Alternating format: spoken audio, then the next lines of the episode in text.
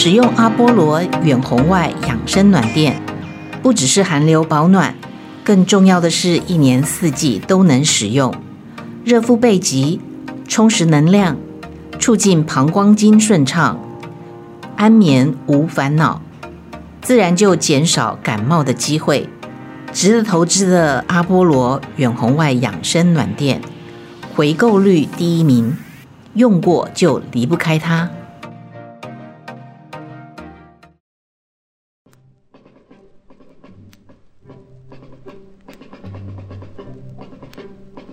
美麦同学会电影法律系由童文勋律师、麦嫂俱乐部共同主持。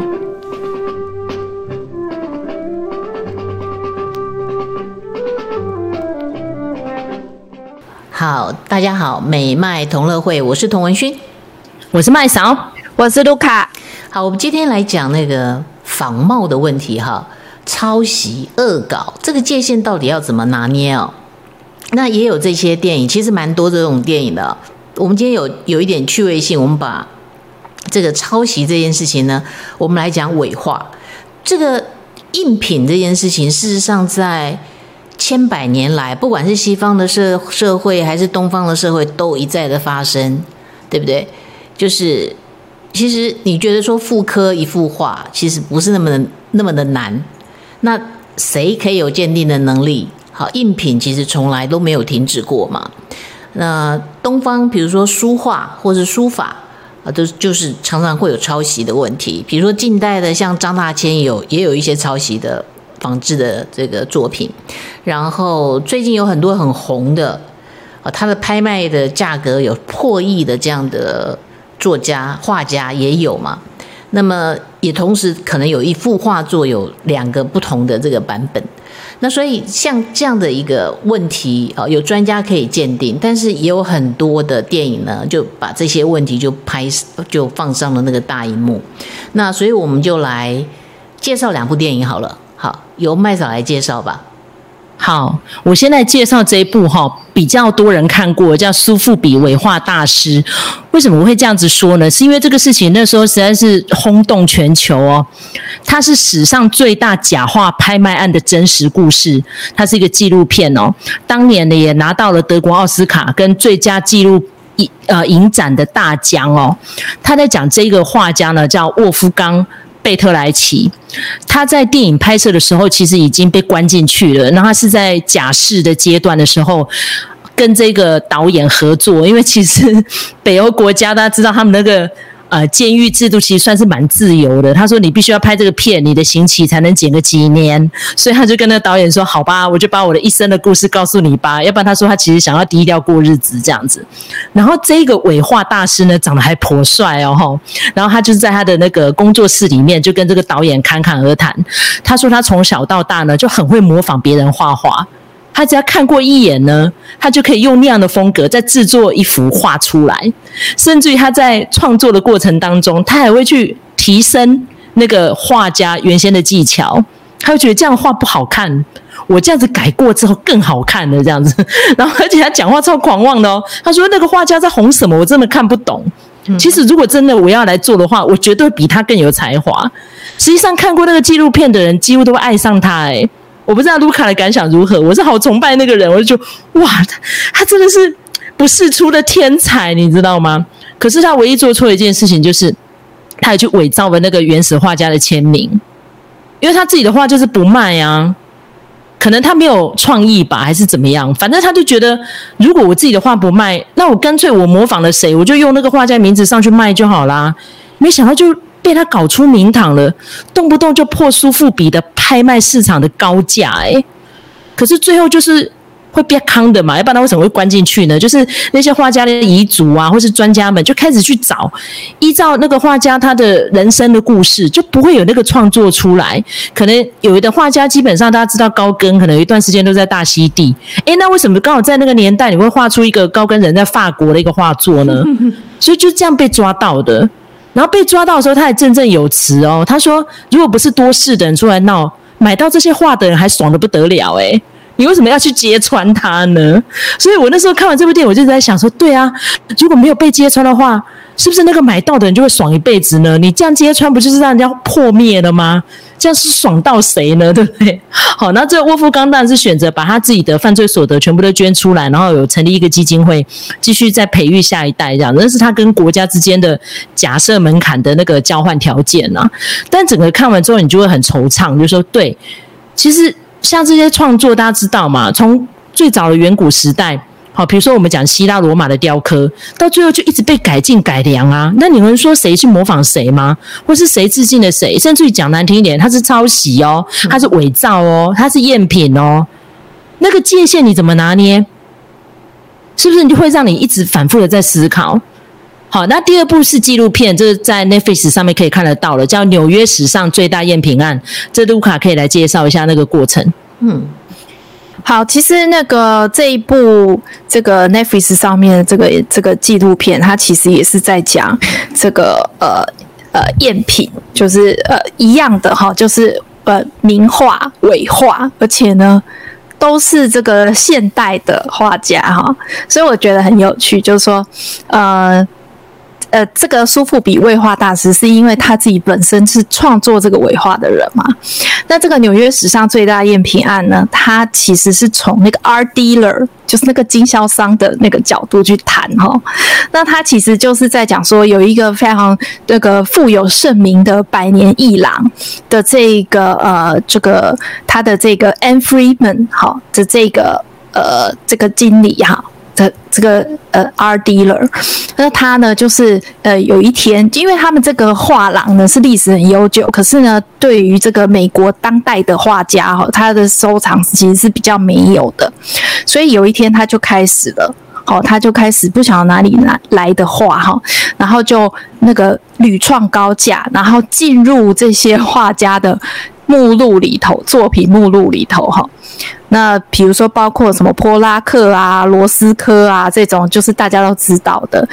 那那个结果问题就来了，就大家就发现说，诶，因为有一些这个呃买家他是非常谨慎的，所以他呢就去用各种方法去这个呃想要找出这个画是不是确定是真品哈。然后他们就发现其实不是哈。漏洞，而且还漏洞百出，还没有像这个苏富比绘画大师这样子哈，他还就是用当时的画布啊。然后当时的原料啊什么的，当时的灰尘它都有，有够厉害的。那这个呃纽约的这个呢，它就是没有那么厉害，然后他就被人家抓包说啊，他那个颜料是新研发出来的颜料哈，却在这个穿越时空哦，在以前的画上面呃出现了哦，那可见就是伪画啊。那结果后来就是买画的这个买家是一对呃夫妇，收藏家的夫妇，他们就非常的生气，就觉得。说我要怒告你哈，但因为呢，他这个阿迪勒呢是非常受人敬重的，在业界里头，所以呢，他就是卖出非常非常多。那没想到呢，这些全部都是全部都是假的哈，而且呢，当这对夫妇跟他讲说哦，这个可能就怀疑他的时候，他还理直气壮，他就说谁谁谁那个专专家 A。跟我说这绝对是真的。专家 B 跟我说他没有看过这么漂亮的罗斯科作品，就这样子跟他们讲，然后所以他们就觉得说，你如果不是真的是被人骗到帮忙数钞票，要不然你就是共犯嘛。嗯，对，所以他其实这整个纪录片就是在，就是其实他就是在问这个 Friedman，他到底是共犯还是他他。真的被骗，他只是惑于这个艺术之美，而且呢，非常有趣的是说，他这个他这个真正画绘画的这个人呢，他居然是一个中国人，好，中国的，他还不是画家，他就只是一个老师，数学家，哎，数学家，他是一个数学老师哦，然后结果可是他就是你知道。那个里面有一句，有一个人讲了一句话非常好笑，他就说：“你知道中国有五千年的历史诶，所以你他就说，他就借口，他就说，所以你看要他们做什么，他们都办得到。好，包括这个仿造绘画这个事情，他也是画的惟妙惟肖，而且你看收藏家还说没有见过这么美的。”真机，你知道把大家都唬得一愣一愣的哈。那所以呢，这个到最后呢，案件的收尾呢是说，这个呃呃，这个画家他就回到中国了，所以呢，就也是你知道拿他没办法，那他就继续在中国生活啊哈，那个终老这样子。然后呢，这个 Anne Freeman 呢，他居然还在做这一件事情，他还在卖花哦，卖艺术品哦，有够厉害的。那真正被抓进去关的，就是只有这个当初卖画给这个 Anne Freeman 的这个女生，而且她这个绘画的主意还是她的男朋友出的。然后这个男朋友呢，现在人在西班牙，还是继续在卖艺术品哦。所以你看。这个有色人种的女生是不是很可怜？嗯哼，到最后就变成是这样。对，然后其他人都是还是你知道很滋润这样子，所以你就会觉得说，你同样是一个骗局嘛，然后大家在这里头人人有份，但是结果大不同。但是我看这个纪录片，我比较那个令我有点生气的一点就是那一对夫妇，我觉得就是说你们已经那么有钱了，然后还。就是你知道，就是计较到这种程度，他们就说他们就是要，他们就是要把那个 Anne Freeman 弄倒。嗯哼，然后我就觉得说，哎呀，你们你们都这么有钱，而且有这么美好的心灵，你不是不是艺术鉴赏家吗？但是他们就是很想要把他拉下水，我就觉得说，哎。做人干嘛这样？反正就这个百年的老店是豆桃栽了哈，对，就倒闭了。对，而且这个关于这个百年一郎有一个非常有趣的事情，就是说呢，这个一郎的老板他叫做什么？Michael Hammer 是不是？啊，对啊，麦嫂，你有印象吗？他的儿子就是 Armie Hammer。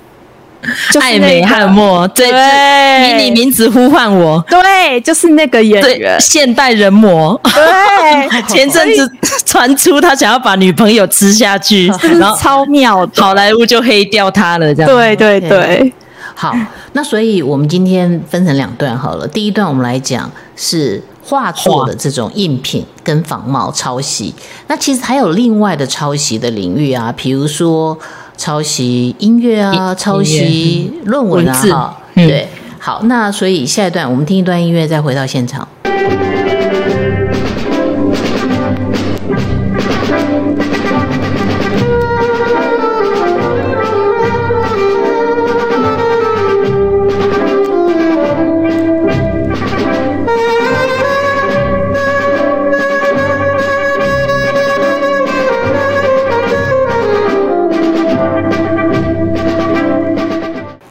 到现场哈。OK，所以其实抄抄袭也有音乐的抄袭嘛，哈，这个常常发生。那之前也有漫画的抄袭啊，你明明是花钱得到了标案，然后要他去画石虎，结果他去抄袭别人的东西，根本就不是石虎哈。那这个事情也发生过，蛮有名的。那其实这个抄袭的部分都是有。呃，刑事责任的，因为著作权的仿冒啊，如果被认定是仿冒的话，除了民事的赔偿的责任，事实上是有刑事责任的。那可是重点是，抄袭的结果，法律的效效果效应是很明确的吧，哈。可是到底为什么从事创作的人要去靠抄袭为生？其实我相信他晚上是睡不好的，因为一旦一个画家曾经有过抄袭的记录。或者是说一个呃创作者，音乐创作者，他有抄袭的记录，其实就黑掉了嘛。他为什么要这样做？那我们也知道说，其实有很多从事艺术的领域的这些学生哈，在大学的时期，到最后要毕业创作的时候，哎，突然好像吃了大补丸，他的作品好像非常的这个超越同学，然后得到教授的青睐。但关键是最后往往发现这些人事实上是抄袭，其他人全世界这么多作家，很多网络上你可以找到的作品，教授不一定全部都看过。那其实他是抄袭来的。那在艺术的领域，如果在学术领域被发现是抄袭的话，其实他就一辈子黑掉了。那所以为什么还是要抄袭呢？第一个是江郎才尽嘛，他就是没有创意了。然后再一个就是走捷径，方便就好了。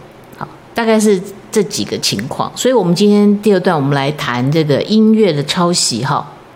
那麦嫂来跟我们分析吗？好，那因为其实麦嫂的成长过程都是在这些西洋音乐的浸淫之下长大的，这样，所以这一阵子我就一直在关注哦。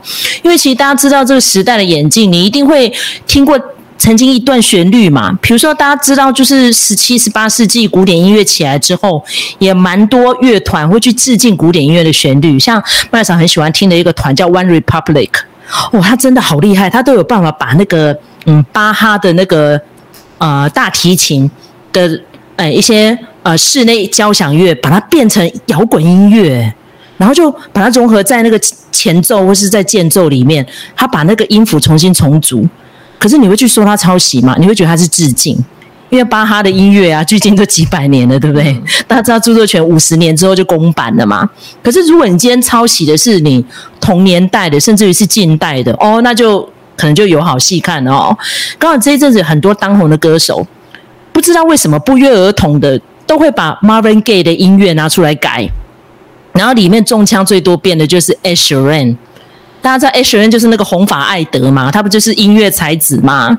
然后他创作的音乐都是几千几百万美金在卖的，对不对？而且他还帮别人写歌，可是他已经三次哦，三番是不是就要被三振出局了？没有，他的音乐还是很红，还是在卖。然后我真的详细的去听，有一些桥段是很类似，但你能说它是抄袭吗？因为其实抄袭这个定义在世界各国大概都是大同小异啦。例如说，第一点，必须要去证明说他有施法的谁哈，老师的师。但如果那个师到最后是变成撕裂的撕呢，那是不是就没有抄袭了？他只是把那段音乐撕裂了，然后割解了。像之前我跟麦嫂讨论过，有一个非常有名的配乐大师汉字寂寞。汉字寂寞因为创作实在太多了，所以他很多段电影的旋律听起来都很像。那甚至于他还像到会去抄袭自己曾经在哪一部电影做过的旋律，又一模一样又搞进来，所以你就很混乱，你知道吗？嗯、可是汉字寂寞因为他的粉丝非常的多，所以曾经我们那个节目一放上去之后，好多人留言骂我，你知道吗？他说你怎么可以批评我的神？可是我觉得他就是这个样子啊。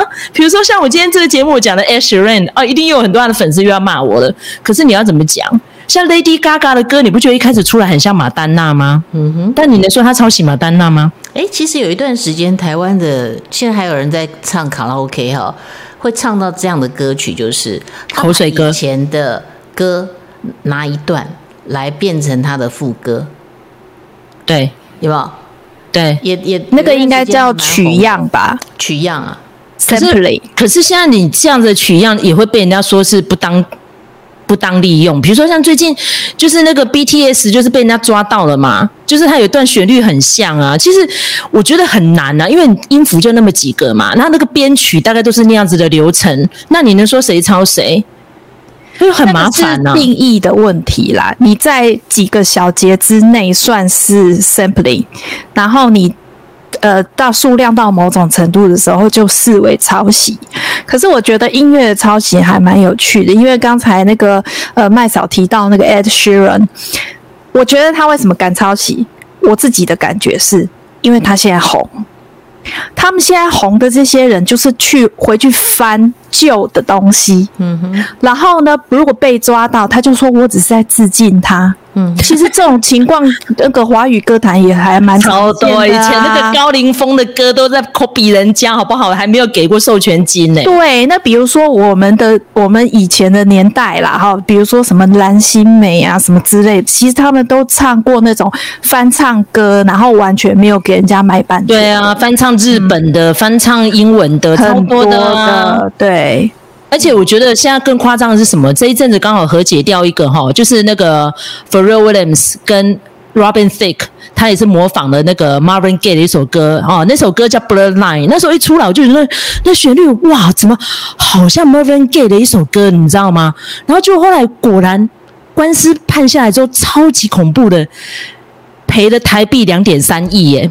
嗯，那个真是天价啊。嗯哼，因为他就是不止曲风很像，连那个乐器搭配节奏都太像了，尤其是那个两首歌都是性暗示非常严重的，所以他觉得哇靠，你连概念都抄。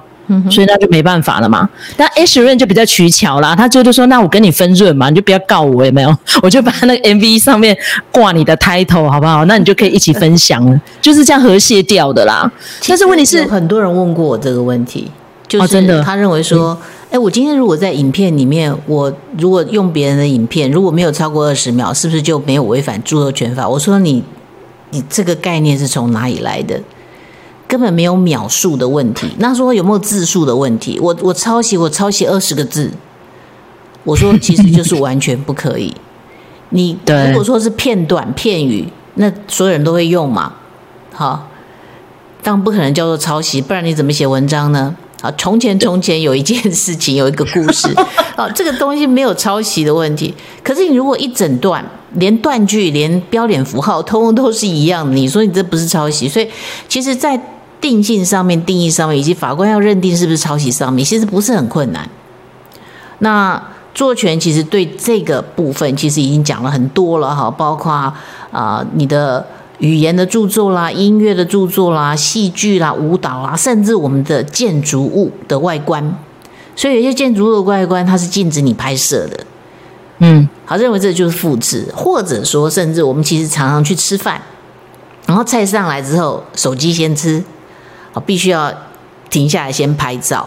那有一些比较龟毛的米其林餐厅，他就不让你拍。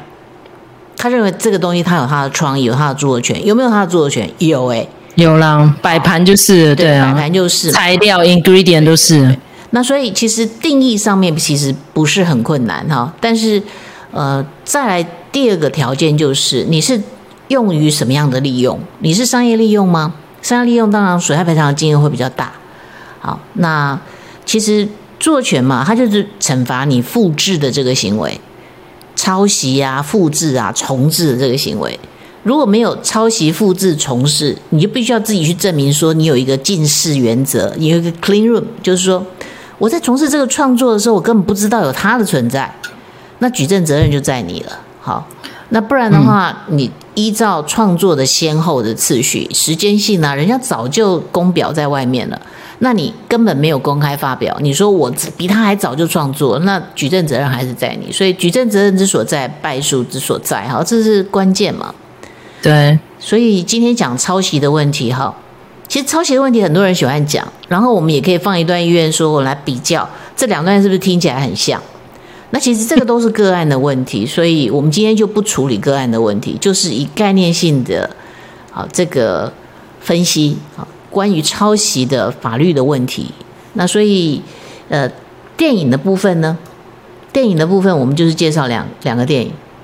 对，那因为其实现在这个事情一直在 going on 啦，因为现在软体很发达了，所以两段音乐到底有没有抄袭，你可以在网络上就直接上传就可以比较了，你知道吗？而且甚至于你可能知道一段旋律，你不知道歌名，你可以拿你的 iPhone 手机哼一段，APP 就帮你找到那首歌的歌名了耶。嗯所以基本上是不是无所遁形？嗯、可是我现在要讲一件事情是这样的哦，我们这个节目一系列我都会探讨，有些东西是不是该除罪化？嗯，著作权法像刚刚童律师说，判三年以下，哎，第九十二条，你不觉得有点太夸张？为什么要判刑呢？这是不是民事求偿就好了？那当初是那时代背景受到。超级三零一的这个压力嘛，所以是在美国的压力之下，就是全全部都是用刑事责任来处理的。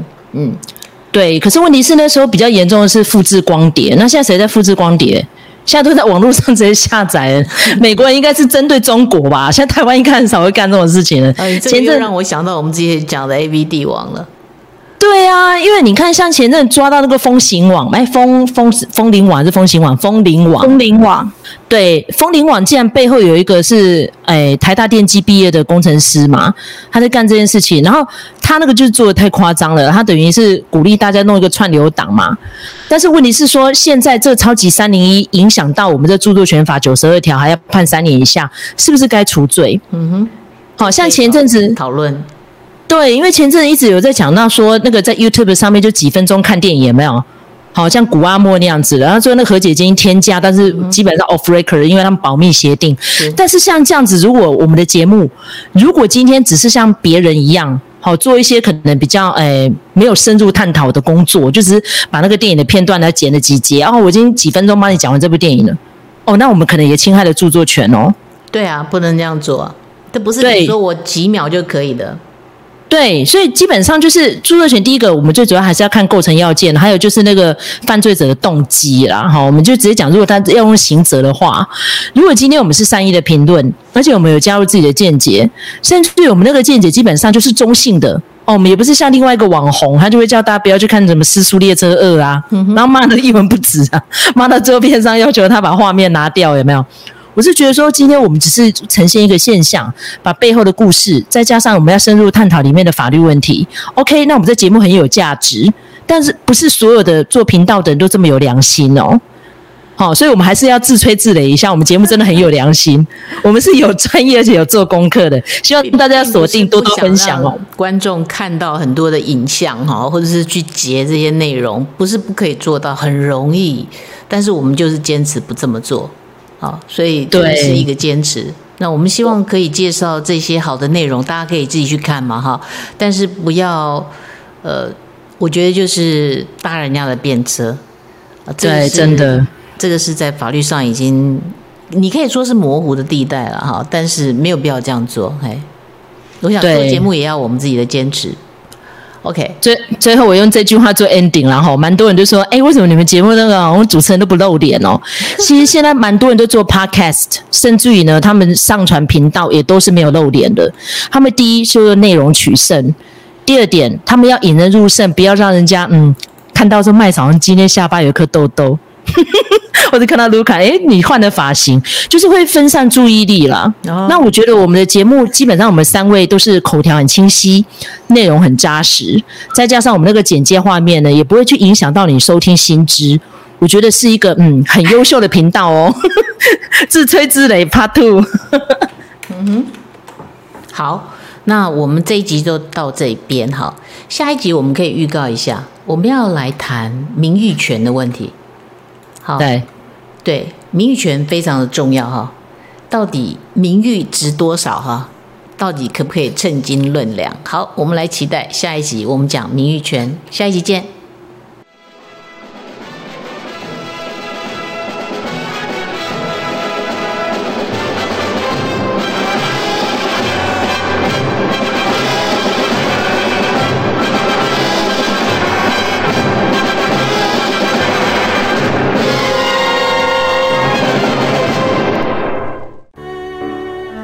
沉静咖啡，听最真诚的声音，口感香醇，把人生的甘甜、酸苦完美搭配，跟人生和解，跟自己和解。纯净咖啡，让心灵纯净。支持 We 点 TW，喝好咖啡。